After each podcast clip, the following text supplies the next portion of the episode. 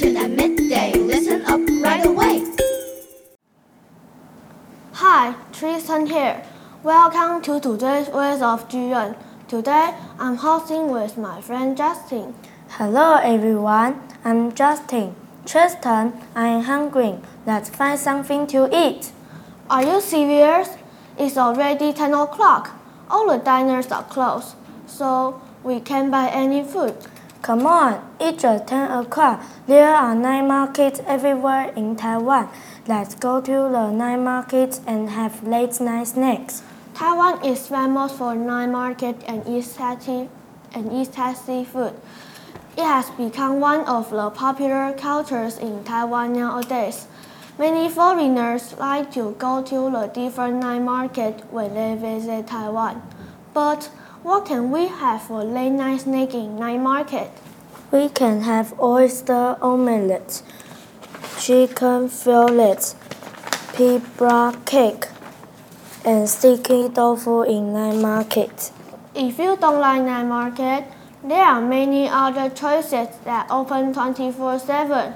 You can go there whenever you want to. Sounds good. But what can I have for late night snacks? There are many different kinds of late-night in Taiwan. The most popular one is Taiwanese popcorn chicken.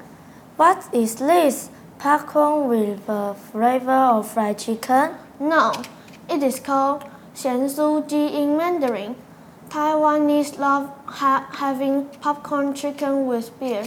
It is a good way to relax yourself after a long day work. Another popular choice is the Yonghe Soy milk. It's everywhere in Taiwan. That's right. You can have clay oven roll, xiaobing, and fried breadstick, youtiao. Well, I would like to try it.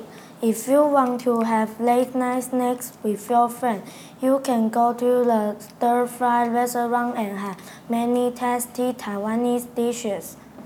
You can eat them with some bubble milk tea. Oh, what a wonderful night! I can't wait to try them at night. Let's go!